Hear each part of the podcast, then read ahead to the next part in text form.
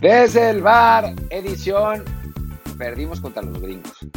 Es la realidad, duele, pero no es para tanto. Era un torneo patito y tenemos muchas cosas de las que hablar de cualquier manera. Yo soy Martín del Palacio y me acompaña como siempre Luis Herrera.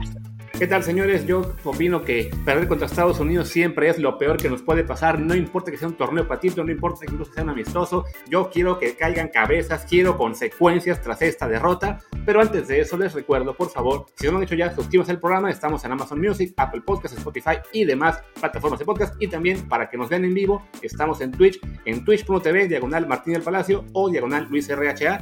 Ahí nos alternamos los lunes, martes y jueves, entre 12 y media, 1 de la tarde arrancamos siempre, después de News. Así que sigan todos los canales, síganos también en plataforma de podcast y así nos pueden ver en vivo a todo color y también reaccionar con nosotros a, a esta triste noticia. Nos gana Estados Unidos 3 a 2 en tiempo, extra. Pues, ¿cómo lo viste?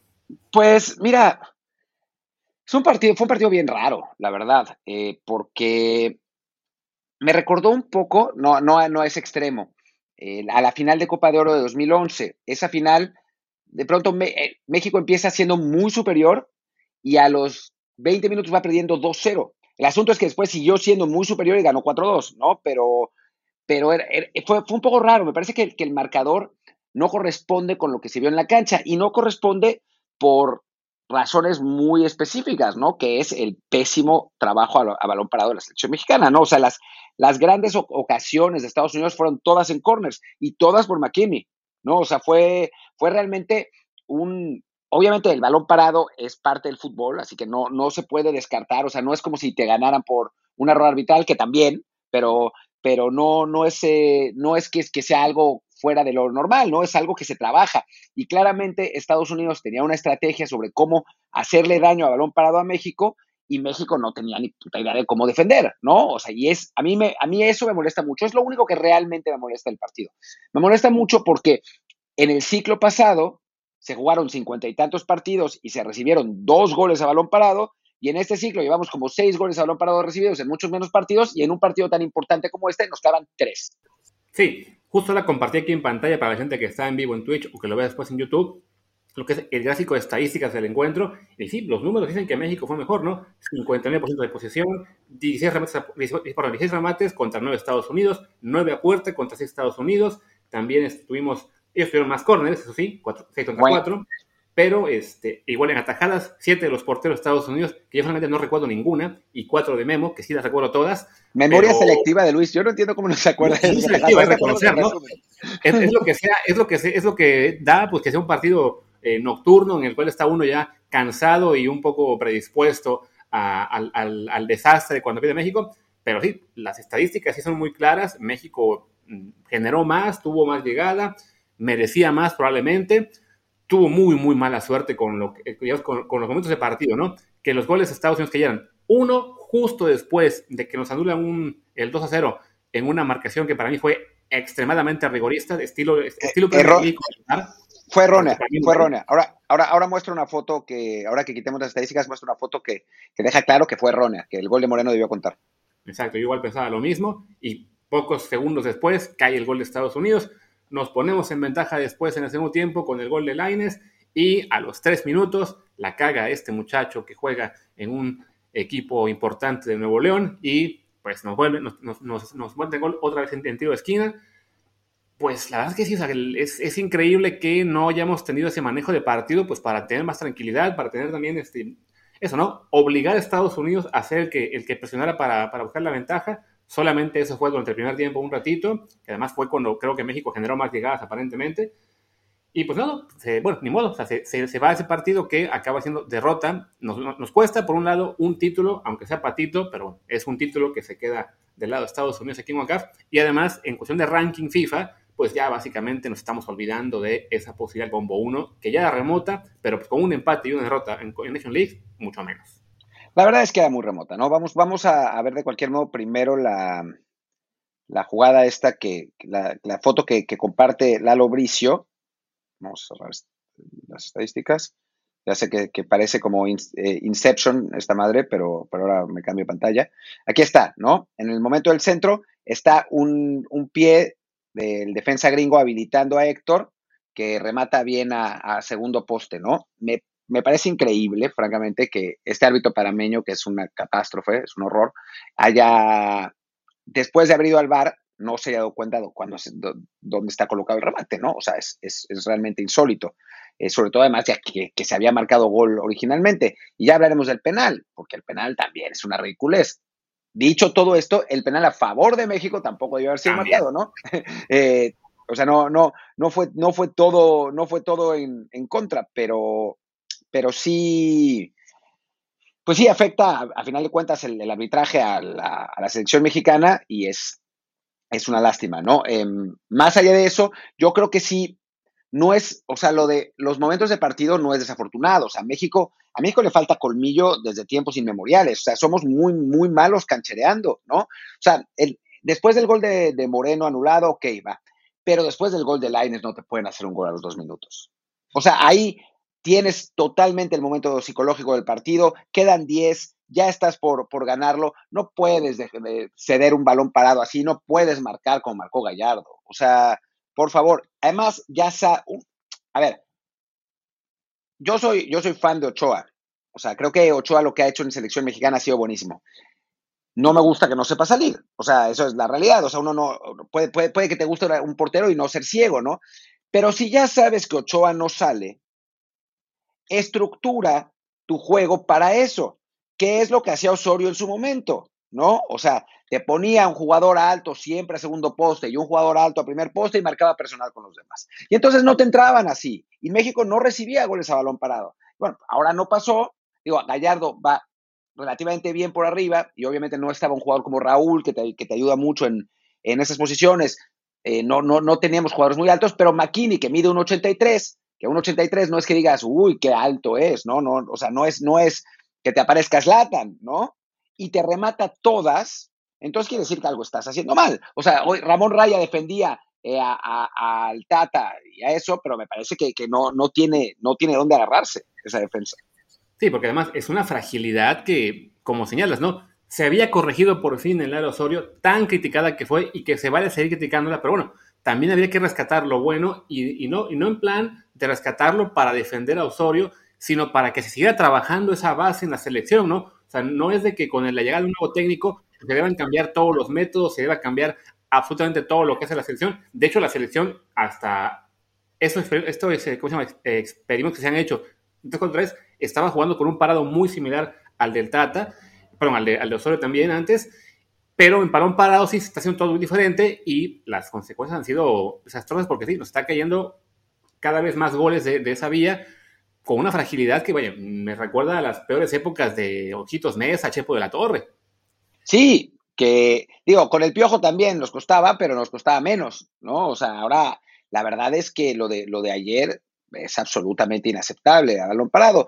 Eh, más allá de eso, a mí, a mí sí me parece que México hace un buen primer tiempo. O sea, hay, hay algunas cosas que son positivas, creo. Primero, Estados Unidos no tiene equipo para echarse atrás y encerrarnos. No nos va a ganar con al, al 2 a 0 al contragolpe, como, como siempre lo hacía. Pero no les da. No les da la defensa, no les da el tipo de jugadores, no, es, no son esos, ya lo, lo habíamos hablado además en, en, el, en, los programas de la semana pasada, que los Alexi Lalas y Eric Winalda del mundo ya no existen. O sea, ahora Estados Unidos tiene un equipo mucho más técnico, mucho menos físico y que deja más espacios. Y México aprovechó muchas veces esos espacios. Nos faltó un 9 como Raúl Jiménez que eh, no solamente anota, sino que también se asocia y que puede ayudar a que se aprovechen esos espacios. Chucky lo hizo bien de falso 9 y, y fue la mejor opción dadas las circunstancias, pero no es un 9, ¿no? Y no es lo mismo tener a Chucky de un lado que tener a fucking Antuna, ¿no? Que, que bueno, ni, ni hablar, pero, pero sí, creo que, creo que este partido jugado con Raúl, con Tecatito a 100%, que Tecatito estuvo, pero era obvio que no estaba a 100%, tanto que sale de cambio, y con Chucky de otro lado, pues el resultado hubiera sido, hubiera sido muy diferente, ¿no? Y nunca olvidar que más allá de que lo que digan, de que la afición mexicana, este partido, todos estos partidos se juegan de visitantes. Todos se juegan de visitantes. No es disculpa, no, o sea, no, no es que, o sea, duele la derrota y perdimos bien, por decirlo así, pero en el análisis, o sea, no, no, una cosa es el resultado y otra cosa es el, mal humor que el resultado y otra cosa es lo que hacemos en el análisis, ¿no? O sea, muchas veces a mí me dicen, pero es que el hubiera no existe. No, por supuesto que existe en el análisis y uno puede plantearse distintos escenarios. Esa es la, base del análisis. Y dentro de este análisis hay circunstancias que a uno le hacen pensar que no es tan grave como podría haber sido en otras circunstancias. Claro, para entrada te sirve para identificar lo que se hizo bien, que tiene que seguir haciendo. Las cuestiones son lo, este experimento que se ha hecho del 3-4-3 parece bueno, o sea, es, parece una, sobre todo por el tema de lateral derecho, creo que nos empieza a ser más interesante tener tres centrales y dos carrileros este, más ofensivos. Quizá ahí falta explorar la opción con Tecatito, que jugara él eh, como, como lateral, eh, bueno, sí, como carrilero, como ha hecho en el Porto. Eh, y también aprender, ok, ¿qué, se hizo mal? ¿Qué, es lo que está fallando? Bueno, vamos, vamos a corregirlo. Creo que lo de balón parado es la principal cuestión que, que nos está doliendo. Tenemos que ver también en, en ataque, falta encontrar el, el tiro ideal bueno, no encontrarlo, pero sí eh, trabajar con el problema de que no está Raúl, que es evidentemente pues ahí el, el jugador de referencia que tendríamos junto a Tecatito y a Chucky, bueno, pues no está Raúl, ¿cómo lo hacemos, no? Se ha probado con, con Tecatito, eh, bueno, con, con Chucky, Antuna, y ah, con Chucky Laines y Henry Martín, ayer fue con Antuna, Tecatito y, y Chucky, bueno, creo que las, variantes que tenemos, eh, no ha habido una perfecta, Creo que estamos esperando que llegue la prueba con Lines, Tecatito y, y Chucky de inicio. Pero sí, sirve si hubiera para la podemos pensar, ok, habrá un enfrentamiento contra ellos seguramente dentro de un mes. ¿Qué es lo que hubiera sido bueno hacer para que lo hagamos en el siguiente partido, que además será más importante? Más importante, pero al mismo tiempo ellos no van a jugar con todos sus jugadores, ¿no? O sea, ya, anunciaron que, que van a llevar una selección alternativa. Nosotros vamos a perder algunos, Vamos a ver a quién, a quién se llevan finalmente en los, en los Juegos Olímpicos. Em, pero bueno, va a, ser, va a ser otra prueba y ojalá que la podamos ganar, porque a mí lo único que sí realmente me preocupa de este partido es la parte psicológica. Es la parte de dejar crecer a los enanos, ¿no? O sea, yo me acuerdo perfecto el momento de inflexión de la selección de Chepo de la Torre y fue un amistoso sin ningún sentido en el Estadio Azteca que jugamos contra Estados Unidos y perdemos 1-0. O sea, un, amistoso que nunca se debió haber jugado. Y ahí empiezan las dudas y ahí se empieza a caer el equipo. Un amistoso además que en el que, como en este, México jugó mejor, pero falló todas las fallables y, terminamos perdiendo 1-0. Y ahí empieza la crisis de, confianza eh, y, el, y, el, equipo se derrumba por completo. Quiero pensar que no va a pasar lo mismo, son otros jugadores, son otras circunstancias, pero si nos vuelven a ganar en Copa Oro, entonces ahí sí veo las dudas empezar a, a crecer, ¿no? Y ahí sí no estaría bueno. Aquel que señalas fue el, el del gol de Michael Orozco, ¿no? El de gol, sí, exacto, de Michael Orozco en el minuto 89, una cosa así, 88. Perder con, perder con gol de Michael Orozco fiscal, aparte era Orozco fiscal, pues sí, ¿cómo no te va a tumbar la, confianza, caray? Sí, no, no, Bueno, pues ¿qué te parece que te hacemos el resto del programa, bueno, el análisis un poco hombre por hombre, tal como hicimos la, la, semana pasada, o quieres explorar un poquito más el tema general del partido? Yo hablaría unos 5 o 10 minutos más del partido, después, después ir hombre por hombre, que creo que sí, sí vale la pena, pero creo que el partido también da, da un poco para hablar. Eh, eh, hablemos también un poco, por estos, en estos minutos, de la selección de Estados Unidos. O sea, hablando de, de, Estados Unidos, ¿tú cómo la viste? ¿Qué, ¿Qué, te pareció? ¿Van a ser campeones del mundo en 2026, como ellos dicen? No, no, claramente no. O sea, tienen, es un equipo que tiene, como ya hemos mencionado muchísimas veces, jugadores de gran potencial. Creo que Gio Reina en particular es el que está demostrando eh, que tiene para, para tener mayores alcances. O sea, Pulisic es un buen jugador, sin duda, ya está en el Chelsea, es campeón de la Champions, pero creo también que él va a ser un poco más como el, rostro, el, tipo de la rivalidad. Ayer se la pasó también buscando, digamos, este, la confrontación con los jugadores, mete el penal y se va a celebrarlo en, frente de la afición mexicana. Pero en términos de nivel, el, realmente bueno, el que sí me da miedo lo que pueda generar, es Reina, ¿no? el resto del equipo, con, con tipos como Pulisic, como Adams, como McKenny, bueno, que es muy bueno, este, está para convertirse en una selección importante, eh, pero dentro, digamos, de lo que es con CACAF y América en general, ¿no? no, es un equipo para pensar, ah, sí, en el 26 van a estar peleando por el Mundial. Falta mucho para eso. Sí, a mí también me parece que, Reina es el bueno, ¿no? O sea, a los 19 años el chavo juega, juega un montón.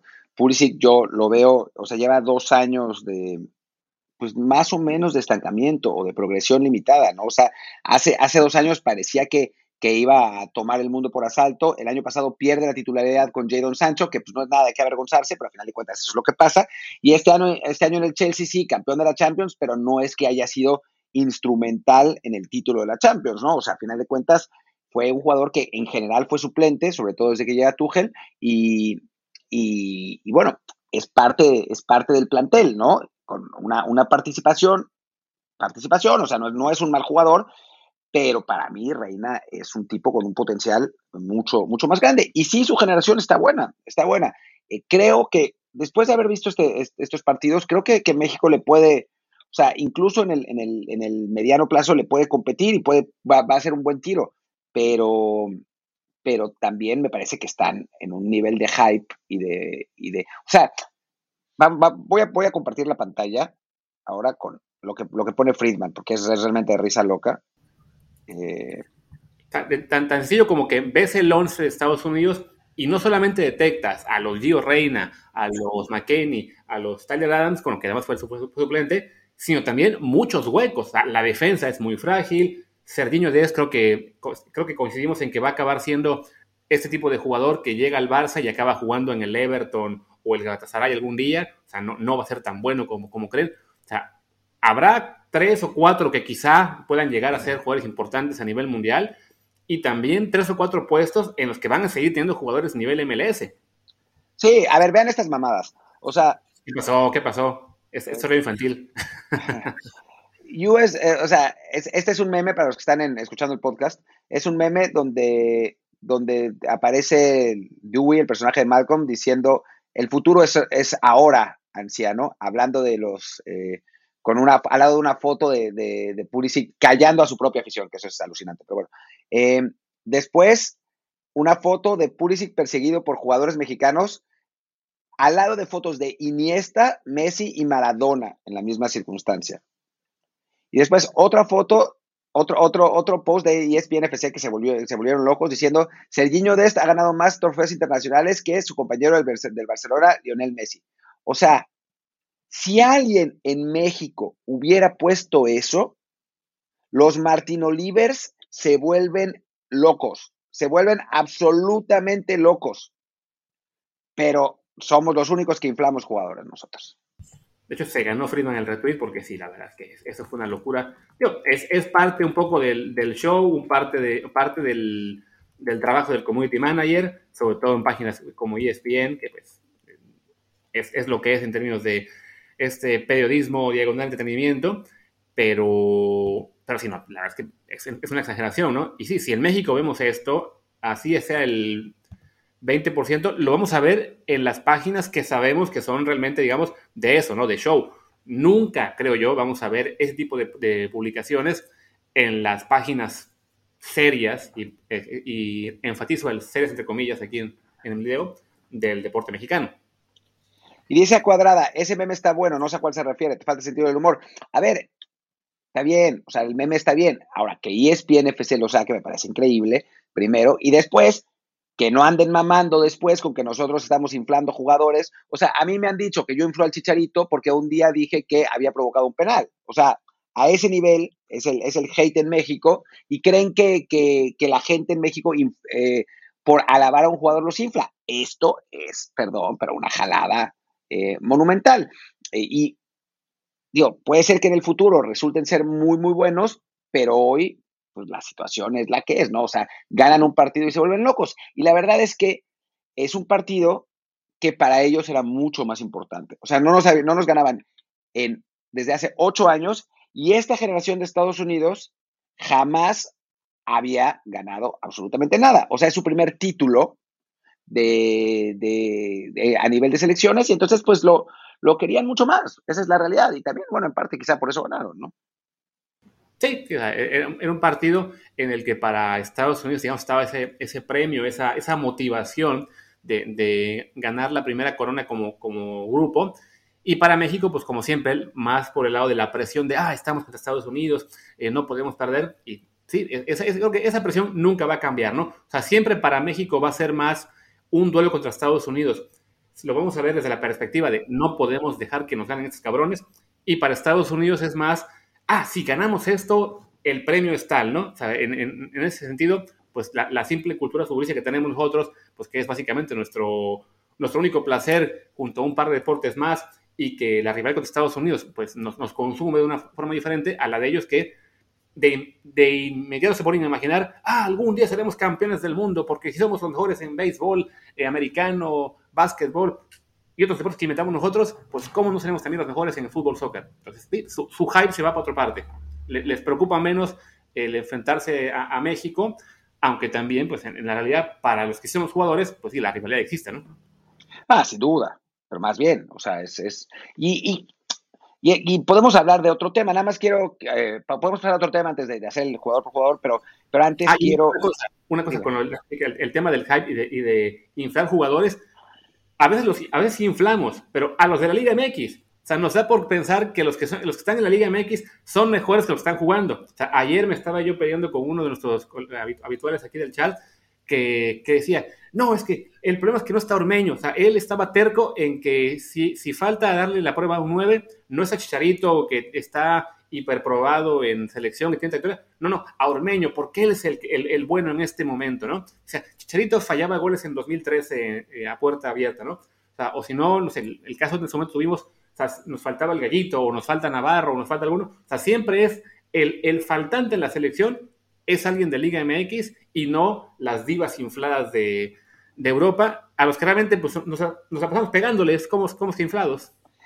Y creo, y, eso es todo de Martinoli, ¿eh? Es todo de Martinoli, hay que decir la realidad. O sea, eso empezó en 2014 y es todo de Martinoli. Pero, pero ahora creo que algo bueno, digamos, entre comillas, de esto que ha pasado en los últimos meses, es que se acabó lo del proceso, lo de que terminen su proceso. Ya nadie defiende esa ridiculez. Nadie, nadie, nadie. O sea, se demostró que, que alguno, ya, pero ya nadie ha salido con esa tontería. O sea, ya todo el mundo está con que Romo se vaya a Europa. O sea, eh, creo que la entrada de los jugadores, de los europeos en el, en el partido contra, contra Costa Rica, eh, dejó en principio claro eh, cómo, cómo estaba la cosa y que Estados Unidos con su generación de europeos nos haya ganado, también. O sea, creo que, que ahí ya, que ya lo, lo, tuitearé además ahora eh, pronto. Pero ahí ya, ya mamaron de papar con esa, con esa cosa de que terminen su proceso y se vayan bien vendidos. Hay que mandarlos ya como sea. O sea, la demostración de lo que han eh, enseñado Laines y Arteaga en estos partidos, creo que es la última clave para dejar claro por qué tenemos que mandar jugadores a Europa, aunque sea para que se vayan dos años a la banca del Betis, que tanto lloraron, tanto lloraron con eso. Y ahora resulta que Laines es el verdadero revulsivo de la selección mexicana y ya se les olvidó, ¿no? Claro, lo que sí es que hay que señalar que sí, no están diciendo mucho el proceso, pero a quien están pidiendo que se vaya en Europa son a Orbelín y Romo, que son los claramente consolidados, o a Johan, que es claramente el de los muy avanzados de la generación joven, ¿no? cuando empecemos a decir que tienen que irse y los que realmente deberían irse, porque ahí sí marcaría mucha diferencia para su desarrollo, son los Jorge Sánchez, los, los Macías, evidentemente, quién más de la, de la Olímpica, uno de los porteros quizá, eh, César Montes, un Eric Aguirre, un Esquivel, o sea, los jugadores jóvenes que no tienen tanto nombre, cuando, cuando recordemos, esa es la gente que tiene que irse ya, la que tiene 20 años, 21, 22, aunque tengan algunos solamente 30 partidos en primera o 50, habrá quien diga, no, no, eso sí, aún les falta el proceso. O sea, ya, ya volverán al tema. Yo creo que no, que no lo dicen porque no se les ocurre. O sea, como que no, no les cabe en la cabeza. Pero sí me suena que si de pronto dice, sale algo como. Ah, déjame pensar quién puede ser, porque iba, iba a decir Erika Aguirre, pero Erika Aguirre ya, ya tiene 24 años. Em, Santi Muñoz. Santi Muñoz firma por el Brentford todo el mundo va a estar feliz. O sea, creo que nadie va a decir, ah, pero es que no fue campeón con Santos. O sea, creo que, que, la gente va, va a entender. Creo que, que poco a poco vamos ganando espacios, ¿no? Eh, hemos, ido ganando espacios con eso, ganamos espacios con la, batalla de Laines, parece que ya la tenemos casi ganada finalmente, ya hasta los, los rusos Amogini del mundo ya, ya están reconociendo. Paco Villa dice que es 10 mil veces mejor jugador que, que Arteaga. Y hace un año, cuando nosotros hablábamos de Laines, nos, nos lamentaban y nos, decíamos que, nos decían que si estábamos pagados por Televisa. Así que. el, detalle ahí está en que lo acepta más sencillo en los jugadores, sea, o los consolidados tipo Orbelín y Romo, o los que sí se ganaron mucho hype, eh, como Santi a los 18, y eso tiene que ser general, ¿no? Es cualquier jugador mexicano que tenga la oportunidad de marcharse a Europa, sea un tipo que ya debutó en primera división y lleva 50 partidos, o que tiene 17 años pero tiene la posibilidad de irse porque lo detectó un agente y lo puede colocar en Bélgica, es lo mismo, se tiene que ir el que sea. Porque si, si, no, vamos a seguir sufriendo con que solo tenemos a 10 o 12 y de los cuales 4 no tienen actividad, uno se pasa en la banca dos años, este, en lo que se, en lo que se, en lo que dura. No, necesitamos 50 y ya aparecerán 15 o 20 que sean la base real de la selección. Totalmente. Y bueno, ahora si quieres, ah, no, bueno, un último tema antes de ir al jugador por jugador. Y aquí, aquí sí nos vamos a, a pelear, porque, porque yo estoy totalmente del otro lado del espectro, que es, ¿tú crees que el hecho de que Estados Unidos tenga una mejor selección es bueno para la selección mexicana o no? ¿Que tenga una mejor selección? No. Ah, bueno, entonces no nos vamos a pelear. estamos, estamos, de acuerdo en lo mismo. en, lo que estamos en desacuerdo es en el tema de la MLS, que yo, yo sí creo que sería bueno para la selección, no para la Liga Mexicana, que la MLS crezca. Porque sabemos que los jugadores mexicanos tienen esa tendencia a que se quieren ir a Estados Unidos porque la vida es más cómoda, pues sería mucho mejor que se fueran cuando la MLS sea una liga buena y no ahora que es una liga pedorra. Perdona, Jaime Ojeda, si anda por aquí pero es el tema. No, no, no, selección, evidentemente, para México, lo ideal es que Estados Unidos siga abajo de nosotros. Digo, habrá competencia y, generará más rating y más interés si Estados Unidos es una selección eh, fuerte, pero no es que eso nos ayude a nosotros, al contrario, vamos a estar con el, trauma de, malicia, somos segundos, somos segundos, somos ya, ya nos pasó en la década de, 2000, de los 2000, sin que fuera tampoco una selección poderosa realmente, y, y la pasamos muy, muy mal. Fue mucho mejor la década anterior en la que de nuevo fuimos los mejores de CONACAF, y por lo menos ahí sí, respiramos más tranquilos. Es que hay toda una, una, una corriente de pensamiento que dice que eh, mientras mejor sea la selección de, Estados Unidos, eso va a obligar a, México a mejorar. No, no va a obligar a México a mejorar. O sea, Brasil es una gran selección en, en Sudamérica, le gana siempre a Venezuela y a Bolivia, y Venezuela y Bolivia siguen siendo horribles. ¿no? Claro, eh, y, y, en las últimas dos décadas le ha ganado Argentina siempre y Argentina no mejora. O sea, no mejora, o sea, no, funciona así. O sea, la, la, mejoría es, es, una cosa orgánica que se da en los partidos constantes. Eh, no, no, no por jugar, no porque tu archirrival sea mejor. Lo que va a pasar si Estados Unidos mejora es que nos van a ganar más. O sea, eso es, eso es lo único que va a pasar. O sea, México está obligado a mejorar porque o sea, el fútbol mexicano quiere tener mejores jugadores, quiere vender mejores jugadores y quiere llegar más lejos en un mundial, no porque Estados Unidos mejore, no, no, no funciona así. A mí eso, me parece una de las, de las cosas más, más desorientadas que se dice, qué bueno que ya, ya, rivalidad, ni madres, hay que ganarles todos los partidos 5-0. O sea, casi que, digo, voy a jugar al abogado del diablo, lo ideal sería que ganáramos todos los partidos 7-0 para que en CONCACAF se harten de nosotros y nos manden a Sudamérica. Y ahí sí, jugáramos muchos partidos contra selecciones de primer nivel, no solo contra los gringos. Pero. es, el punto, ¿no? O sea, no sirve de nada tener un rival más fuerte, no. Lo que sirve es la actividad constante contra rivales fuertes, como es el caso de si te vas a una liga como la española, la, inglesa, la, la, la, Bundesliga, donde ahí sí, semana a semana te estás midiendo ante, ante jugadores de mejor nivel eso sí te ayuda a crecer. Si simplemente a nivel de selecciones tienes a un, rival local que sí te va a dar más lata a Estados Unidos, pero juegas contra ellos, incluso en el año más activo, dos veces en, todo el año, pues no, eso realmente no, no genera un crecimiento sostenido, simplemente inclina la rivalidad del lado de ellos y pues eso no lo queremos, queremos seguir siendo, bueno, queremos entrar a recuperar la, superioridad en CONCACAF, en este momento ellos llevan el primer golpe del año, entonces, lo, que ayuda es eso, lo, sostenido, lo constante, no simplemente que un equipo sea mejor. O sea, tan, tan simple como que Oceanía no, no creció porque Australia les, les, partía la madre siempre, ¿no? Simplemente se hartaron de ellos, sino sí, que se vayan a Asia, queremos competir entre nosotros un poquito más, con, más, mayores Y ese es el comentario que dice Frank Barragán. Entonces, ¿la competencia no hace mejorar absolutamente un equipo? Sí, claro, la competencia constante, la de todos los días. No, no, no la de vas a jugar un partido cada, cada año contra un equipo que es, que es mejor. O sea, eso, eso no, te, no te hace mejorar. ¿Qué haría mejorar a los jugadores mexicanos? Que la Liga MX tuviera mejores jugadores, que tuviera mejores técnicos, que, tuviera mejores instalaciones, eh, que, que los clubes mexicanos se enfrentaran constantemente a mejores rivales, no una vez cada mil años, ¿no? tan, simple, tan, tan simple como que lo que es el calendario de selección mexicana. Tenemos por lo general un amistoso o dos contra equipos de nivel top en el ciclo de, cuatro años. ¿Mejoramos por ese amistoso? No. Si tuviéramos esos, esos rivales todo el tiempo, entonces sí. Pero jugar una vez cada ocho años contra Brasil o una vez cada cuatro contra Argentina, no nos ha servido de nada en cuestión de episodios. Lo que sirve es eso, lo que he sostenido. Ahí sí, por ejemplo, cuando estábamos en, Copa América, que jugábamos cada dos años contra Brasil, Argentina, Uruguay, Chile, Colombia, sí, eso como conjunto ayudaba. Un solo rival que crezca no sirve de mucho. Y sobre todo cuando es el rival que te causa esa presión psicológica que jode todo el, jode todo el entorno. Porque eso, todo eso. O sea, una mejoría de Estados Unidos no solamente está el tema de que, ah, bueno, los partidos serán más duros, este, tenemos ahí un, buen sinodal. No, también va a generar un ambiente más tóxico cuando no se gane, que evidentemente si el rival es más, más fuerte, pues va a pasar más seguido. Y como bien dice Mitchell, en México el, el, ambiente es muy tóxico. Y si es tóxico, justo a él no le tocó que fuera tóxico, no sé por qué se quejó, pero, pero, pero sí. Y yo sé que alguien va a preguntar en algún momento, entonces no vale la pena jugar contra mejores equipos antes del Mundial. No, ahí sí, porque te das una idea de contra quién vas a, contra quién vas a jugar en, el Mundial. Pero esos son partidos de preparación específicos para, para un torneo. La manera para que México tenga una mejor selección es exportar jugadores a ligas más fuertes y que ellos enfrenten constantemente en sus clubes a otros eh, equipos buenos. Que lo hagan una vez con selección cada año. No sirve mucho.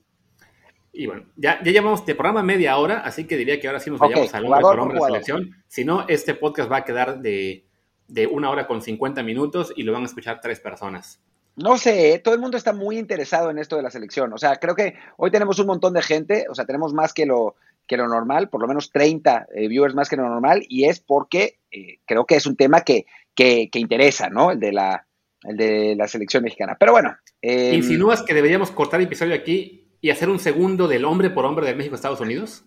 Pues si quieres lo hacemos. Antes de cortar el episodio para hacer el hombre por hombre, lo de A cuadrada, que dice presión psicológica, entonces los mexicanos se cagarán cada vez que les toca contra, contra Estados Unidos. No, no necesariamente, pero es una presión añadida, no tanto para los jugadores, sino dentro del entorno nefasto que tenemos. O sea, esa es, esa es la realidad. O sea, el, entorno mexicano del fútbol es un entorno pues que parece reflejado como el de la política, ¿no? O sea, es, es, un poco así. Todo el mundo se odia, no hay, no hay términos medios, no hay manera de analizar. O sea, yo dentro de los análisis que vi, no vi a nadie mesurado. O sea, todos madreando para un lado, para el otro. Era, es, es muy raro, ¿no? Entonces, no. Sí. Pinches haters, de veras. Es, es, es, una cosa. Sí, pero bueno, en fin. Entonces. Mejor, sigamos en el programa como tal, porque, sí, porque si no, sí va a ser un demasiado, demasiados programas.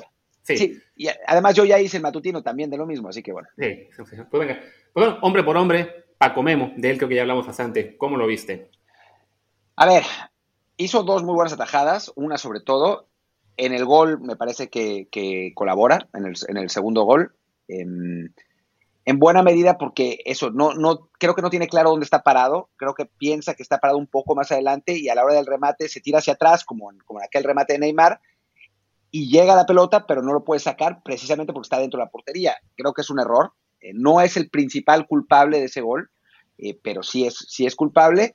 Y, me parece que, pues, o sea, muchos dirán que no sabe salir, pero eso ya lo sabemos todos. O sea, creo que en circunstancias así, ya sabes lo que te da Memo, ya sabes sus, puntos positivos, ya sabes sus puntos negativos. Entonces, planifica, y si no, pon otro portero, ¿no? O sea, ya, si, si, si, si quieres jugar de otra manera, pues pon otro portero. Mientras no lo hagas, tienes que planificar a las virtudes y los defectos de Memo. O sea, la, principal virtud de Memo es que tiene unos reflejos increíbles, que hace atajadas muy buenas y que en general juega mucho mejor en partidos importantes con la selección.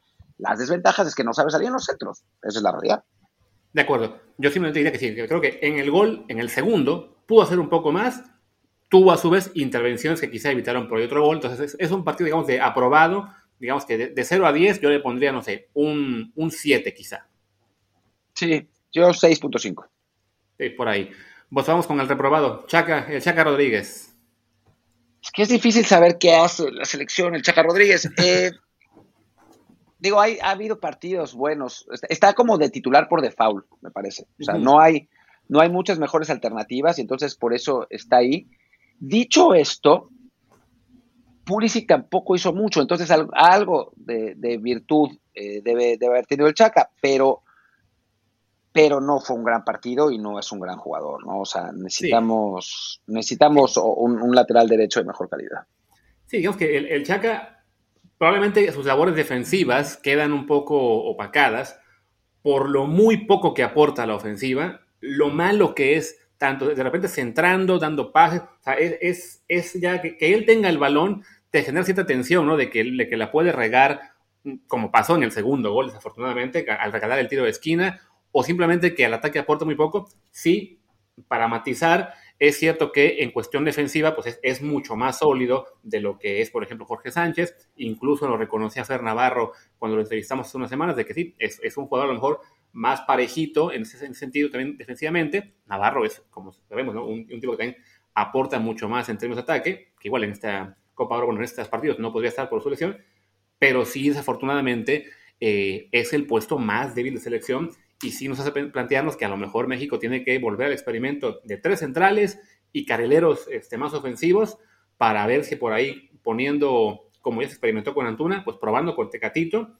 porque lo del Chaca es un aporte pues, muy, muy limitado y ayer en particular fue un partido, me parece, eh, pobre, a la ofensiva, eso, eh, realmente pobre y con el error gravísimo que acaba generando el, gol, el segundo gol de Estados Unidos. O la otra opción es lo que hacía Osorio, que lo odian, pero pues ya que, de poner a Salcedo de lateral derecho, liberar por completo a Antuna, digo Antuna Arteaga, perdón, Arteaga, que se vaya y a la hora que, nos ataquen, defender con tres, o sea, que se transformen en tres centrales, ¿no? Eh, decían por ahí que Tecatito corona de lateral, pero es que tendríamos el mismo problema. O sea, perdemos a Tecatito con su, por su aportación ofensiva y defensivamente Tecatito no te, da, ¿no? O sea, sería para mí una una pérdida de valor de, nuestro, en nuestro equipo porque no ganaríamos defensivamente porque Tecatito no es un tipo que defienda y perderíamos ofensivamente porque, digo, más allá de, de Lines, que es otra cosa, es Corona es un jugador que te da a la ofensiva algo que pues, prácticamente nadie más te da en la selección. Entonces... Eh, sí. Sí, Tecatito podría ser en el esquema este 3-4-3, de hecho hace rato tuve comida con Jazz Corona y lo, y lo comentamos, ¿no? Que a lo mejor en ese esquema de tres centrales y dos volantes caballeros, ahí sí, Tecatito podríamos probar por derecha y, adelante como extremo el Laines, sobre todo por ser un extremo que tiene tendencia a, correr hacia el interior, entonces no se no chocarían tantos, pero sí, en línea de cuatro como lateral, sí creo que Tecatito tampoco sería la, solución. Pero bueno, en general, al Chaca yo le pondría, pues, de 0 sobre 10, digamos un, un 4. Por ahí, yo también. Sí. Héctor Moreno, ¡Ay, Dios! No fue el mejor partido de Héctor, la verdad. Eh, lástima que le anularon el gol, si no, lo hubiera, hubiera destacado un poco más ocasión, pero creo que se vio expuesto en esta. En, estos dos partidos se vio expuesto a lo que pasa cuando enfrenta a, a delanteros muy rápidos, ¿no? A jugadores muy, muy ágiles que, se mueven bien por todo el frente, le cuesta trabajo girarse. Eh, creo que, que Héctor puede ser una buena solución contra, contra jugadores físicos que no le expongan la falta de velocidad, pero a la hora de competir de igual a igual eh, con jugadores que, que, rompan rápido, le está costando trabajo. Sí, también creo que se, se notó a veces lo que es la inactividad. O sea, a veces lo que es la falta de velocidad la puedes compensar un poco pues, con, con buen timing, con, con, buenos instintos, saber cuándo moverte. Un poco lo que, bueno, mucho lo que era la acción de Rafa Márquez, que nunca fue un, un central rápido, pero que tenía un manejo de los tiempos espectacular. Héctor, que lleva ya cinco meses sin actividad regular, le, está afectando. Esperemos que ahora que ya vuelva a jugar con, Monterrey la temporada que viene, recupere al menos esa parte de su juego, ¿no? Porque sí, habrá partidos contra rivales muy rápidos, muy ágiles, que vamos a necesitar una mejor versión de él, porque con todo y que no fue su mejor versión este, en esta National League, sigue siendo para mí un fijo en la selección. Sí, hay que ver qué pasa eh, con Johan Vázquez en los Olímpicos. Ahora no está en este grupo, está en el grupo que fue a Marbella, seguramente jugará mañana, eh, pero, pero creo que Johan Vázquez es como su heredero natural, ¿no? Vamos a ver qué, qué es lo que termina pasando, pero sí, en estos no fueron los, mejores partidos para Héctor y a mí me duele decirlo porque es mi amigo, es, muy buen amigo, pero pues es, la realidad. Así es. Yo le daría en el de ayer quizá 5.5, raspando al 6, pero creo que sí son generosos. Sí, yo no sé si aprobado. Yo creo que 5.5. Vamos ahora con Araujo. Creo que él un poquito mejor. Araujo mejor. Araujo mejor. Creo que, creo que se vio más sólido. Em, tampoco es el jugador más rápido, pero él sí trae actividad contra, en, la, en, la, segunda mejor liga del mundo contra rivales de otro, de otro nivel y, creo que, se nota la diferencia. Además, siempre ha sido un jugador muy, muy válido para salir eh, con el balón y creo que eso, eso también lo hizo bien ayer es, eh, pues en este momento el mejor central que tenemos, ¿no? O sea, me parece que, va por ahí. Sí, y además, hasta donde recuerdo, él no estuvo involucrado en los goles en tiro, en el, balón parado, me parece. Y en general tampoco. No me parece. Y tampoco le recuerdo que haya tenido intervenciones, digamos, muy desafortunadas. Así que yo a él le diré que sea un 7. Ok, va. Vamos con Jesús Gallardo. Otro mal partido de Gallardo, Ya, ya incluso antes de la, de la jugada del gol, eh, ya no andaba bien, no está, no está aportando al frente como, como debería, no está defendiendo bien, se le ve incluso como, pues, displicentón, ¿no? O sea, odio decir eso. Sí, odio decir esas cosas porque uno lo ve desde la televisión y, y en la práctica puede que no sea así, pero así es como se le ve. Sí, desafortunadamente es eso, ¿no? Se le ve displicente, como, pues yo, yo creo como, como que estaba muy conforme ya con, con haberse ido al Monterrey, ganar mucho dinero, tener el puesto según la selección, y ahora que ya tiene competencia por el, por el lateral izquierdo, pues no ha reaccionado, francamente, sí, ha sido un año malo, y, y lo de ayer para mí es un indicativo de que urge darle a Arteaga la chance de ser titular, al menos en la Copa Oro, pues para, que, para ver si lo despierta. Yo, preferiría que ver a Arteaga por derecha, porque ya lo vimos ayer en el game uno, dos partidos por lo menos, este, y, que, y, bueno, sobre todo por cuestión de sacar al Chaca, poner a Arteaga y que Gallardo siga por izquierda, pero sí, también urge que Gallardo despierte, sobre todo porque de él sabemos que puede dar mucho más. Sí, sí, sí, o sea, el, Gallardo del Mundial 2018 es, solo tenemos el, el recuerdo, el, bello recuerdo de ese, de ese Gallardo y ahora no es para nada el mismo jugador. Pregunta Egnerín94, ¿por qué poner a, Gallardo si Arteaga venía jugando bien? Ahora hablamos de Martino y, platicamos un poco de su selección de jugadores. Pero bueno, sigamos jugador por jugador. Pues bien, Gallardo digamos que un 5, ¿no? Sí, por ahí. Ok. Edson Álvarez. Yo creo que tuvo un buen partido. O sea, era, era, un juego complicado para él por el ritmo brutal en el que se jugó pero me parece que, en, su papel de contención eh, lo, hizo bien, recuperó, dio salida, eh, aportó, o sea, creo que, fue uno de los jugadores más, más destacados de México. En el segundo tiempo le costó un poco más, como a todos los mexicanos, porque el ritmo fue, fue brutal, pero yo creo que fue de lo más rescatable del equipo. Sí, a mí me pareció que tuvo un arranque flojito, o sea, que los, primeros 15, 20 minutos falló algunos toques, o sea, lo, lo veía yo también así como un poco pues, como a todo el equipo, un poco impreciso, pero conforme avanzó el partido, la verdad es que sí, mejoró muchísimo. Hubo una, me acuerdo mucho de una, una jugada defensiva que hizo, que no, no recuerdo si Reina el que estaba entrando al área, y Edson llega desde atrás, mete la pierna y le roba el balón, evitando una jugada de, de, de muchísimo peligro para Estados Unidos. Y en general, la verdad es que sí estuvo muy, muy correcto en tareas de recuperación. Eh, no, no generó tanto la ofensiva, pero bueno, no, no su chamba. Y si yo lo, yo lo vería él como de los mejores de la selección ayer, quizá un 7.5 hasta 8. Sí, yo 7.5. O sea, creo que es 8 solo hay un jugador para mí, pero, pero 7.5 sí. Ok, vamos ahora en el centro del campo. Charlie Rodríguez. Yo creo que Charlie no está para ser titular en la selección hoy. O sea, en su momento pensé que. O sea, nos cambiaron a guardado por un guardado más joven. Esa es, la realidad. Eh, Charlie es un jugador para, para retener el balón que, puede ser válido en un esquema así y en un partido así, ¿no? O sea, yo cuando, cuando vi que jugaba, que jugábamos con Herrera, con Charlie, con Edson, dije, bueno, pues México va a apostar a la posesión, a la típica de tocar, tocar, tocar y tocar y tocar. Pero claramente no fue eso. O sea, esa no fue la idea del partido. Entonces, si así no era la idea del partido, entonces no sé qué hacía Charlie ahí. Sobre todo teniendo a Romo, un jugador muchísimo más útil en esa posición para llevar el, balón de forma vertical. O sea, y Charlie no jugó bien. Sí, no, además para mí, para mí fue la, mayor sorpresa de la alineación, ¿no? O sea, habíamos visto a Guardado en el primer partido y de cambio a Romo. Charlie no había jugado, fue extraño verlo de titular en el juego clave contra Estados Unidos. Eh, supongo, bueno, para el Tata quizá fue un poco parte de lo que, de, experimentar, derrotar, pero sí no, no parecía el mejor momento para poner a Charlie, que además no ha estado tan bien en la, en la liga tampoco este año. Y sí, tuvo un partido pobre, por ahí dio un par de servicios interesantes, no, recuerdo bien en el primer tiempo qué jugadas fueron, pero sí recuerdo que lo mencionamos en el chat ayer aquí en Twitch, de que había tenido un par de intervenciones buenas, pero en general no, no fue un buen partido el suyo. Me hubiera gustado ver a Romo en su lugar desde el principio. Y, bueno, tan no lo fue que él fue de los primeros en salir de cambio, justo para dar paso a Romo. Y la idea, ¿qué será? Un igual 5.5, quizá 5 cerrado. Sí, por ahí, por ahí, por ahí. Después, en ataque, Uriel Antuna. Hijo, creo que a Antuna lo, lo, maltratan un poco por lo bien que está Laines. ¿no? O sea, creo que, que, el problema con Antuna, Antuna sabemos el tipo de jugador que es, ¿no? Antuna, y ahí lo hemos dicho muchas veces, es un jugador con gran velocidad y con gran capacidad para jugar en vertical, lo que para este partido no estaba mal.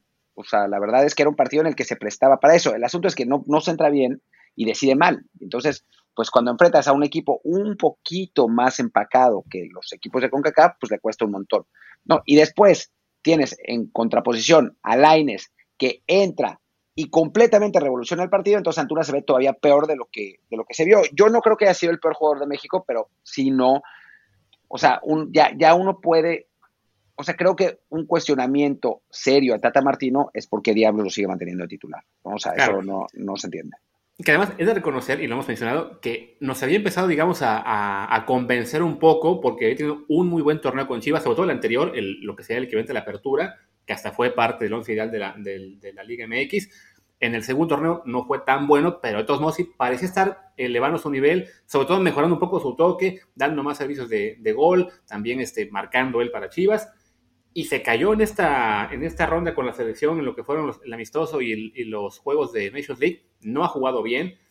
Como dices, la velocidad que tiene es un factor que no tiene nadie más en selección, entonces se entiende que por lo menos sea alguien que te aporta algo distinto, pero con el pie anda, anda fatal. A él sí es el tipo de jugador como por ejemplo Jorge Sánchez, que yo creo que les vendría fabuloso, en su caso, regresar a Europa, porque creo que ahí le pueden pulir detalles de su juego y a la vez limitar sus deficiencias pero en esta ocasión, pues si tuvo un juego malito, yo le daría también a él, a él un, un 4.5 o 5 quizá. Sí, de acuerdo, de acuerdo totalmente. De otro lado tenemos a Tequeto Corona. Yo creo que estuvo bien, creo que fue de lo mejor de México en el primer tiempo, además hace el gol. Después sí se nota que físicamente no está, ¿no? O sea, que todavía físicamente no, o sea, futbolísticamente pues, es un jugador que, que te aporta mucho, pero físicamente fue perdiendo, perdiendo, perdiendo, perdiendo hasta que lo terminaron sacando, ¿no? Creo que con un Tecatito a 100% ese partido se gana. Sí, yo en realidad a él, francamente, no lo vi bien. O sea, me parece que el gol, eh, digamos que sí, como que, evidentemente, marcas un gol al minuto uno, con un muy buen esfuerzo para ganarles ahí la, el balón a las defensas y, y, y, fusilando al portero, eso te aumenta la nota inmediato, pero yo creo que sí se pasó sobre todo de, filigranas, de, querer hacer lujitos, que le acabaron ganando 20 mil patadas, porque sí, evidentemente provocas muy rápido a los jugadores de Estados Unidos, pero no generó tanto, ¿no? o sea, fue el más lucido, hacer por ahí alguna, alguna magia, algún control que no era necesario, pero no aportó tanto. Entonces, yo a él lo veo como un 6, 6.5, porque quitando el gol, que evidentemente cuenta mucho, no le recuerdo tanto aporte en el partido. Y sí, al final se cae, se, se cae físicamente, normal, no había jugado en casi mes y medio o más, entonces era normal que, que tuvieran que sacarlo, pero sí, no, no, no siento que aportara muchísimo. 6.5 me parece correcto, o sea, me parece un, el, el, la calificación. Le sube por el gol. Yo sí lo vi inquietando, pero sí, es verdad que no fue tan efectivo como lo ha sido en otras ocasiones y sobre todo con el Porto. Sí. Chucky Lozano. Para mí el mejor de los titulares. Eh, y eso que en una posición que no es la de él, ¿no? Eh, llegando, llegando, o sea, parándose bien al lado del último defensa, eh, aprovechando los huecos, colaborando en la, en la elaboración eh, de, jugadas de ataque, siendo siempre un peligro. Falla esa de Stephen, lo que es una lástima, porque esa te cambia el partido. Si, si anotas justo antes del, del, final del primer tiempo, creo que fue, eh, creo que, que, ahí, ahí pierde un poco, pero de los titulares sí creo que es el mejor y creo que es en este momento el mejor jugador de la selección mexicana. Yo lo pongo de los titulares debajo de, ¿cómo se llama?, de Edson. Okay. Y creo que es, coincido con casi lo que señalas de él, con un gran pero que es de que le sigue fallando esa última decisión. Sigue dando un pasito de más, eh, no, o dando o disparando cuando a lo mejor lo ideal es pasar a un compañero. O sea, le cuesta mucho encontrar la jugada ideal. Es tan talentoso que en ocasiones eso no importa porque acaba teniendo tiempo para rematar y, y marcar, como fue. ¿Contra quién fue? ¿Contra Islandia o contra.? Sí, no, contra Islandia fue contra Islandia, sí, el segundo sí, El segundo gol. Pero pero sí siento que le falta eso, ¿no? O sea, había jugadas en las que se, se quedaba con el balón demasiado tiempo por estar buscando él la, la, postura para disparar. Entonces, eso sí le puedo reclamar y le daría un 7. Y acabo de recordar que, que, nos pasamos a, creo que Héctor Herrera, no lo, no lo dijimos. Ah, nos pasamos a Héctor Herrera que jugó un buen partido, además. Sí, se la pasó una, una clase de, de, pases impresionante. O sea, el, el gol anulado fue servicio suyo. También hubo uno, creo que justo a Charlie, que también le puso un gran pase anduvo bien, pero sí, físicamente no estaba para 90 y se fue apagando en el segundo tiempo. creo que todo México, ¿no? O sea, toda la selección. Creo que la, selección plantea un partido muy atrevido en el primer tiempo, con imprecisiones y lo que quieras, pero un partido saliendo a, si fuera un boxeador, sería una de esas peleas que normalmente son en los pesos eh, más ligeros, donde van a darse en la madre los primeros rounds, ¿no? O sea, nada de cuidarse, toma, pa, pa, también lo provoca mucho el gol a los 40 segundos, eh, pero es madrazo, madrazo de un lado, del otro, ta, ta, ta, ta, ta, y después la siguiente, los siguientes seis rounds, después de la, de la madriza original, son, o sea, si uno de los boxeadores está mejor físicamente que el otro, ya sabes que va a ganar, ¿no? Y que va a terminar, que va a terminar noqueando. Claro que obviamente en el fútbol hay cambios y en el boxeo no, así que, que, eso, eso fue lo que volvió a cambiar la situación, pero, pero creo que a México le costó eso, ¿no? Salió contra un equipo más joven. Eh, si, si el plan sale correctamente y el gol de Héctor Moreno cuenta, México se va 2-0 y yo creo que termina, te, hubiera terminado ganando el partido 4-0, pero bueno, no pasó. Y entonces, pues ya vimos la, lo, que sucedió. Y por eso creo que Héctor, Héctor no es un jugador para jugar un partido de área a área. Ya no. O sea, era a los 24, 25 lo era, pero ya no le da. O, o, quizá lo sea cuando recupere la consistencia de jugar todas las semanas todos los partidos, ¿no? Con el Atlético, desafortunadamente, pues no le tocó jugar muy seguido eh, como titular todo el encuentro por todo lo que vimos esta temporada. Entonces sí, se nota, ¿no? ¿no? No está acostumbrado ya a jugar 90 minutos completos, que bueno, en este caso vence 120, ¿no? Pero bueno, le, pondría a él un 6.5, yo creo. Quizás Yo hasta 7, hasta 7, ¿eh? O sea, creo que para como hemos estado dando las calificaciones, creo que 7 es, es, sí, Sí, 7 a él, 7 a Chucky yo le di, 7.5 a, a Edson, son creo que los tres titulares más destacados. Y bueno, de la banca, pues hay que señalar a Diego Laines, ¿no? Sí, que para mí el mejor de México, otra vez. 10, ¿no? O sea, 10. Que le den la 10. 10 go, 10 lines. Sí, porque además, ¿quién trae a 10? Era Pizarro en, la última lista, pero para la Nations League no vi si hubo. O sea, creo que nadie lleva la 10 en este momento. El último que la vistió de la selección me parece que era. que era, ¿cómo se llama? Este. Pizarro. Y sí, pues en, la, ah, no, ah, no en, la, en la ficha del partido, el que tiene el 10 ahora es Orbelín. Ah, sí, cierto, Orbelín. No, hombre, denle la, 14, la 14 Orbelín. Que no tenemos nada contra Orbelín, ¿eh? Pero es que. Claro, pero, pero sí, ya. La, la, 10 tiene que ser para los jugadores, ahí sí, especiales. Y Orbelín es muy bueno, pero creo que Diego es más especial. Sí, sí. O sea, lo que, lo que vemos de, de Laines es, pues, un poco lo que. Es que mucha de la gente que, que critica a Laines no vio los partidos del Betis. O sea, esa es la realidad. ¿No? O sea, leía en Twitter lo que pasaba o en los artículos. Y esa es mi principal crítica a Samogilny, porque estoy convencido que el ruso no veía los partidos del Betis. Y no, y, no veía lo que nosotros veíamos, que vemos todos los partidos, ¿no? Que más allá de que no reflejaba esa aportación en goles o asistencias, que era un problema, sí su influencia en el juego era cada vez mayor y, y, su participación era cada vez más importante, ¿no? Y que además en el Betis, Diego está limitado porque por el centro el Betis tiene a sus dos mejores jugadores, que son Canales y Fekir, que sí son mejores que Laines, y entonces Laines tiene que jugar muy abierto. Pero aquí, cortándose al centro, con un, y eso hay que darle todo el mérito a Martino, porque en lugar de pegarlo a la banda y, y encerrarlo ahí, le ha dado la libertad para que se mueva en todos lados. En esas circunstancias, Laines se ve muy bien, o sea, realmente muy bien. De acuerdo. Yo en el partido de ayer digo, sigo que en el, ya en el tiempo extra no fue tan este. en el segundo, en el primer, en el primero mejor, después del gol.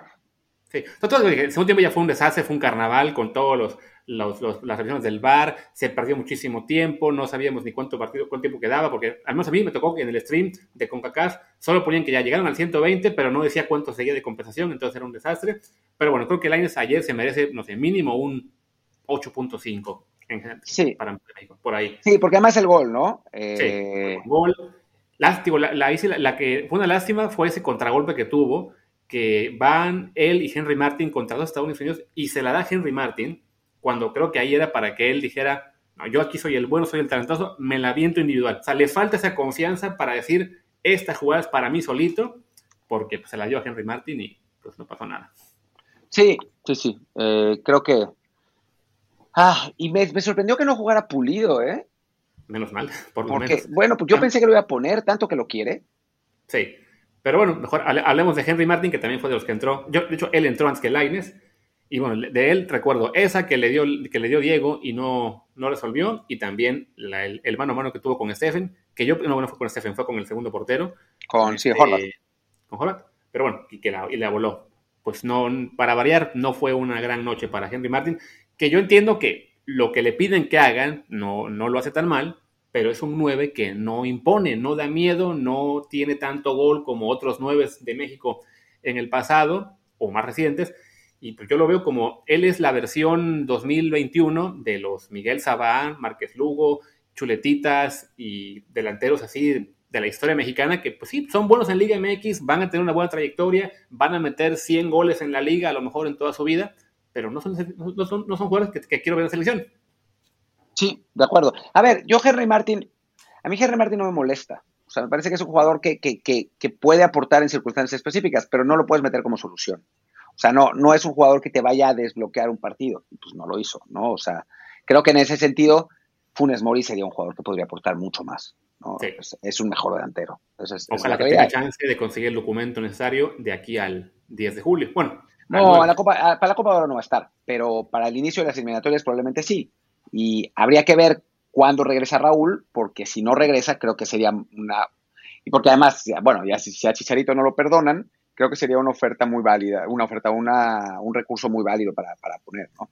Que sería muy divertido que ahora tenemos escasez de nueves y para las eliminatorias, de repente, ponle que perdonen a Chicharito y tengamos otra opción. Raúl, Chicharito, Funes Mori, eh, Henry Martín, Pulido, Edu Aguirre, Santiago Muñoz, Santiago Jiménez, José Juan Macías. O sea, van a estar todos disponibles y va a ser un, eh, pues sí, tener que elegir a tres o cuatro por cada lista, cuando ahora para Copa Oro no, no logramos juntar apenas lo, el, mínimo, ¿no? Sí, que estaría interesante, vamos a ver qué pasa en los Olímpicos, ¿no? Porque puede ser que uno de esos jugadores, de esos nueve, eh, descuelle en los Olímpicos, que de pronto eh, aparezca, no sé, Edu Aguirre haciendo cuatro goles y con eso eh, tenga la posibilidad de, ir a de, afianzarse en la selección o que pongan a Macías o parece que Jiménez está lesionado y no, no está pudiendo entrenar, entonces está complicada la cosa, pero, pero podría ser. Y a ver si Ormeño no mete 20 goles con el León. Puede ser, que es un, es un sistema que se le suele facilitar a los nueve, ¿no? Entonces, eh, salvo que te llames Gigliotti, pero sí, pero en general eh, creo que es un, es un es un buen lugar al que llegar para, para Ormeño. Y si Ormeño hace 15 goles con León, ¿con qué cara el Tata Martino le va a decir que no juegue, ¿no? Entonces, está, está interesante. Y dice JEB1, el Tata se contradice a sí mismo, dice que si es respetuoso decir que no tenemos delanteros y luego al día siguiente no pone un 9, pues sí. En fin, vamos a ver, ok. Dijimos, bueno, para, para, Diego dijimos con 8.5, para Henry Martín yo le daría un 5. ¿no? Sí. Ok. Luis Romo. Yo a Luis Romo lo vi bien. Mm, creo, mi, mi, mi queja con Luis Romo es que debería salir más de atrás con selección. Yo lo veo recibiendo demasiado adelante y eso hace que, que pierda un poco el, el, gran fuelle que tiene, que es, que es muy bueno, ¿no? Y que, que, que ayuda mucho. Fuera de eso, me parece que su entrada con la de Laines son lo que vuelve a enderezar el partido, ¿no? O sea, después de que, de que en el segundo tiempo Estados Unidos arrancó mejor. Eh, creo, que, creo, que ahí vuelve a cambiar el juego y, México está mejor hasta que cae el gol. Pero, pero sí, sí siento que es un jugador que puede aportar y a mí me hubiera gustado verlo titular. Sí, y, por, y bueno, en lo que sea la, acción de ayer, yo le daría quizá un 6.5, tirando a 7, aunque bueno, tampoco fue tan decisivo desafortunadamente, pero por ahí, ¿no? Sí, sí, de acuerdo, de acuerdo, de acuerdo. Luego, Carlos Salcedo en defensa, creo que no, o sea, tuvo un barrido pues correcto, o sea, ya para cuando entró no había mucho que hacer. Sin calificación. Sí, sin nota. Orbelín igual, que entró al 117. De hecho, me, extrañó que dieron chance de que México hiciera dos ventanas de cambio en el tiempo extra. ¿Eso se puede? Yo creo que no. O sea, porque ya había usado, este, ¿cómo se llama? Dos ventanas de las tres en, la, en el tiempo regular. Luego usó una ventana en, para meter a, Salcedo y al que nos falta evaluar, y luego una más para el cambio de Orbelín. Pero yo, a, mí, me parecía que si no usabas la tercera ventana en el tiempo regular, no se te acumula para tiempos extras, simplemente te queda una en el tiempo extra ya, según yo. Pero bueno, se, imaginan que hubiéramos perdido por default ese partido, el partido por eso. Estaría fabuloso. Pero bueno, Orbelín sin calificación, pues ya entró, faltando tres minutos. Bueno, tres, aunque acabó siendo creo que como días en el campo por el, todo el desastre que hubo ahí. Sí. Y bueno, y último jugador a calificar, tu amigo Don Andrés Guardado. Hijo. A ver, yo creo. Seamos justos. Sí, no, o sea, no es su culpa lo del penal. es su culpa porque lo falla, pues, pero no. O sea, yo no creo que se le pueda reprochar fallar un penal. Y mi único reproche a que él tirara el penal es que no llevaba muchos minutos en la cancha. Sí. Aunque uno puede entender que cuando entró, una de las dos pasos que entró era justo porque iba a un tirador en la probable ronda de penales, porque ha sido de los tiros oficiales de la selección desde hace años. Y en general ha sido un tipo muy certero, tanto con selección como con el Betis en, pues, en su carrera, ¿no? Además, en selección, me, puse a buscar, el tipo lleva 28 goles en selección. No, hombre, y es un jugador con experiencia, con carácter, que ha jugado todos los torneos importantes. O sea, el último jugador que, espera, que esperas que se cague en una situación así es guardado. Mala suerte, o sea, pasa, es, parte del fútbol. O sea, para mí es mucho más grave que se la pase tirando pases hacia atrás a que falle un penal en una situación así, ni modo. O sea, sí, lo tiró mal. o sea, Raya, decía que, Raya decía que le hubiera dado el penal a Laines, que la traía, las traía tan derecha que, que se hubiera dado. Y que si lo mete, se crece eh, hasta el infinito. Claro que si lo falla, a ver si no lo traumamos de por vida, ¿no? Pero... si, acaso al que, al que yo se lo hubiera dado es a Romo, por cómo tiró el de, el, de Costa Rica. pero, bueno, pero bueno, pero creo que era normal que tirara guardado, desafortunadamente falló. No es el primer cobrador mexicano que falla un penal importante, ni será el último, desafortunadamente. No, y no pasa nada, ¿no? Y, dice Eje Tobar que Guardado no se cagó, que cometió un error. No, no, yo dije que se cagara, dije que es el último que piensas que se vaya a cagar, o sea, es el tipo que, que lo vas a poner ahí porque es el que tiene más carácter, es el capitán, ha metido siete penales con la selección, o sea, en fin, lo falló, ¿por qué lo falló? O sea, ching, pasan esas cosas, ¿no? O sea, ni modo.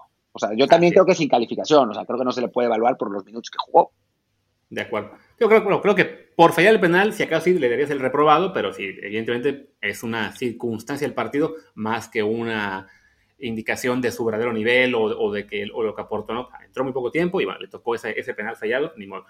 Y, bueno, dice, dice Álvaro Cornelio antes de eso, quizás no falló, dice, dio un pase para adelante, quizá por eso lo falló, porque como no se le da a dar pases para adelante.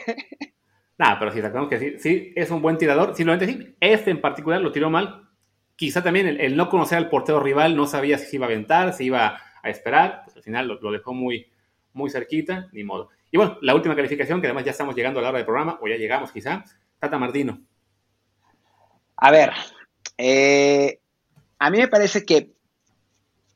¿Cuánto le pones y, por qué cuatro? porque, sí, a ver, me gustó la idea de salir a pelearle de igual a igual a Estados Unidos, a, ganarles en su, en, su esquema, en su esquema, a ser, a ser valiente. No estoy seguro de los jugadores que eligió. O sea, yo, yo no soy Martín, obviamente, él sabe más, pero, y él entrena con ellos, pero creo que pensó en poner a los jugadores de experiencia para ganar en esa faceta sin pensar que los jugadores de experiencia no eran quizás los adecuados para jugar ese partido, ¿no? Y entonces pone a Chaca, pone a, Gallardo, pone a Charlie, que no es que sea de experiencia, pero es un jugador que juega como si fuera uno de los jugadores de experiencia, em, y son futbolistas que a final de cuentas terminan por desgastarse y perder, perder el ritmo, ¿no? Em, para un partido así hubiera sido interesante ver a Arteaga y a Romo, ¿no? O sea, creo que, digo, Jorge Sánchez quizás es un exceso, porque pues ya sabemos que no defiende, pero, y ahí tienes a un Gio Reina que te, que te puede comer el mandado horrible, pero, pero sí a los otros dos, pues quizás hubiera sido más interesante eh, tenerlos de inicio. A mí no me desagradó lo que hizo, eh, lo que hizo el Tata. Después mete a Laines en esa posición eh, con la libertad y eso es bueno. el show que armó para el, para que lo expulsaran, me parece eso sí una tontería, pero yo que he sido muy crítico de, Martino, no me parece que, esta vez haya estado tan mal. O sea, creo que la selección de jugadores se equivoca y por eso no le puedo dar un aprobado, pero 5.5 creo que es, que es una calificación que me parece justa para, el, técnico. Sí, estoy de acuerdo. O sea, yo digo que yo estaba un poco más crítico anoche con él. En parte, bueno, la, percepción de Beljo en ese momento, la hora en la que estaba viéndolo, muy cansado ya, también el tema de la derrota ya más en frío, ves los números, ves lo que ocurre, dices, ok, la, derrota cae de un modo que se le puede criticar que el balón parado no trabaja bien, pero en general el trámite del partido también hay cosas buenas a destacar. Creo que lo de Laines ya es cuestión de tiempo, por ejemplo, que lo acabe poniendo de, fijo en el 11 o en su defecto como el primer cambio eh, cuando, cuando sean Chucky y Tecatito los extremos, no Antuna. Eh, y bueno, por lo menos se le puede pedir eso, ¿no? Que, aprenda de los errores de este, este, este, torneito y que en la Copa Oro veamos una mejor versión, sobre todo más allá de que Estados Unidos mande o no a sus mejores jugadores, más allá de que tenga que soltar algunos para los, para Juegos Olímpicos, pues sí, tenemos que ver una, una, mejoría y también que se vaya desprendiendo de aquellos los, los que estaba cerrado, ¿no? Por lo menos ya vimos que ya dejó ir a, Pizarro, o sea, en el sentido de que no estaba en la lista de 23, o sea, ya eso es una prueba de que, bueno, pues, para el Mundial tambalea y seguramente pues, si, no mejora se va a quedar fuera. Ya Jonathan Los Santos no tuvo minutos, también uno que se Está lesionado. Que le da, mucha, bueno, ah, bueno, también. Este, ¿Quién más por ahí? Ha Pulido, pues apenas utilizó unos minutos contra Costa Rica. Eh, y, bueno, en general parece que empieza a, a, usar a los que debería. Falta que se, que se anime con Arteaga, ya le dio el juego contra Costa Rica. Falta que se anime también eh, con, con Lines, pero bueno, lo tenía fuera de la lista original Nations League y lo acabó metiendo en los dos partidos. Que eso es alucinante, que lo haya tenido fuera de la lista de la Nations League, por favor. Sí, pero bueno, entonces hay, hay, que también tomar lo bueno, por favor que mejore ya en balón parado, y yo por el programa, por el partido de ayer le daría un 5 cerrado, pero un 5 más optimista de lo que era anoche, que a lo mejor hubiera sido un 4. Sí, sí, sí. Eh, y preguntan por lo de Antuna, es que a mí no me parece que, que haya sido un error en sí mismo tener Antuna ahí. Era un partido que pues no estaba mal para Antuna, el problema, para un jugador así de rápido. El problema con Antuna es que decide tan mal y centra tan mal que no, que, no se ayuda. Pero tener a un futbolista rápido, vertical, en un juego así, contra una defensa gringa tan floja y donde va a haber muchos espacios, pues no es una tontería. No es una tontería. Ahora, eso, la, la, la contraposición con Lines que las trae todas, pues sí. Pero bueno, pues, eh, pues cerremos si quieres el, podcast en versión audio y después nos quedamos contestando preguntas que hay un montón. Sí, me parece, porque ya, porque ya podcast ya está arriba de la hora, así que terminemos. Ya mañana regresamos con algún tema aparte que hay bastantes, pero bueno, en, formato audio terminemos por ahora.